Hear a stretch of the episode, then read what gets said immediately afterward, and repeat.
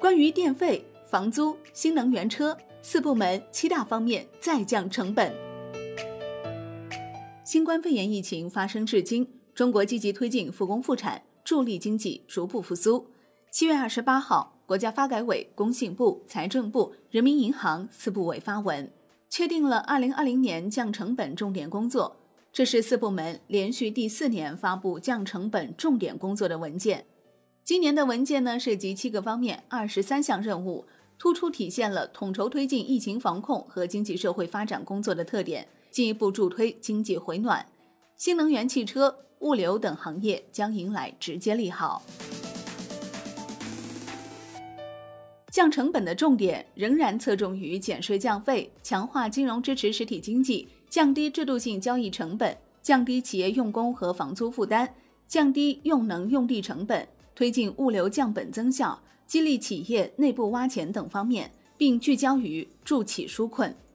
从具体量化指标来看，通知提出，整体上实现企业宽带和专业平均资费降低百分之十五，将综合融资担保费率逐步降至百分之一以下，继续降低一般工商业电价百分之五至年底。做好三千亿元抗疫专项再贷款、五千亿元再贷款再贴现资金和新增的一万亿元普惠性再贷款再贴现额度的政策衔接，减半征收物流企业大宗商品仓储设施用地城镇土地使用税，降低港口检验检疫等收费。另外，通知还提出，持续降低制度性交易成本，放宽市场准入和经营限制，包括有序放开新能源汽车代工生产。推动自检自证，实行品牌授权试点等，与各类经济主体相关的电价也是降降降不停，降低除高耗能行业用户外的现执行一般工商业、大工业电价的电力用户到户电价百分之五至年底。二零一九年全国交易中心累计完成交易电量四万六千五百五十八亿千瓦时，同比增长百分之四点四，其中。降低工商业电价百分之五政策延长到今年年底的政策已经落地。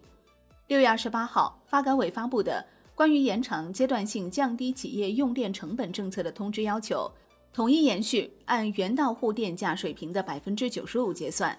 二零一九年全国一般工商业平均电价再降百分之十，全年降低企业用电成本八百四十六亿元。有序放开新能源汽车代工生产，推动自检自证，实行品牌授权试点等，上述政策无疑是对新能源汽车行业的又一次提振。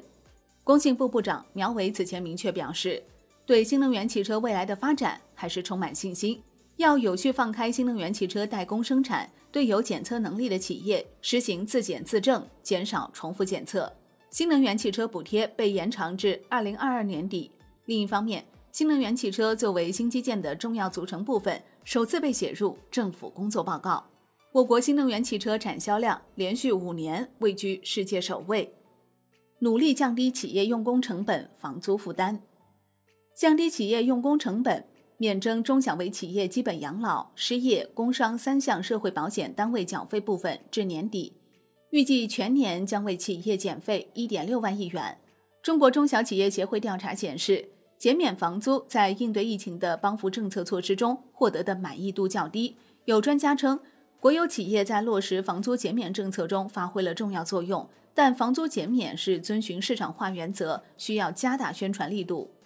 对于物流企业而言，也是一堆利好，减半征收物流企业大宗商品仓储设施用地城镇土地使用税。实际上，早在今年六月初，国务院办公厅转发发改委。交通部关于进一步降低物流成本的实施意见提出了六方面二十四条措施，其中一方面是深入落实减税降费措施，降低物流税费成本，预计今年全年降低物流成本一千三百亿元以上。近年来，我国物流业降本增效取得明显效果，社会物流总费用占 GDP 的比率呈逐年下降态势，二零一八年下降为百分之十四点八，二零一九年下降为百分之十四点七。但部分领域物流成本高、效率低等问题仍然突出。政策利好对象包括从事进出口货代业务的公司和快递公司。根据物流信息中心发布的数据，上半年物流业总收入四点六万亿元，同比下降百分之二点七，降幅持续收窄。天风证券分析称，从二季度看，顺丰、圆通、申通与韵达的收入同比增幅分别为百分之四十四、百分之十、百分之一和百分之零。顺丰表现最优，快递物流行业景气度维持高位，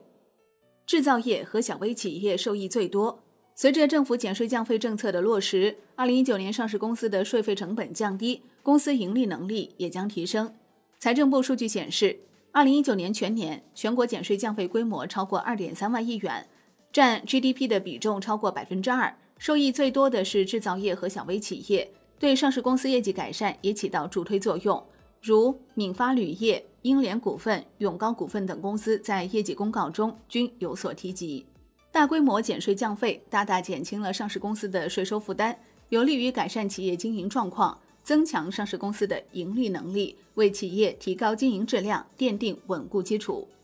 今年上半年。新冠肺炎疫情这只黑天鹅冲击全球，中国经济率先复苏。这个夏天展现复苏态势的一系列新数据、新变化，让越来越多的人看到中国经济的韧性和活力。六月份制造业 PMI 新鲜出炉，百分之五十点九的数据比上月回升，并且已经连续四个月站上荣枯线，新型指标释放积极信号。这一增速创下了二零一九年三月以来的单月同比增速最高纪录。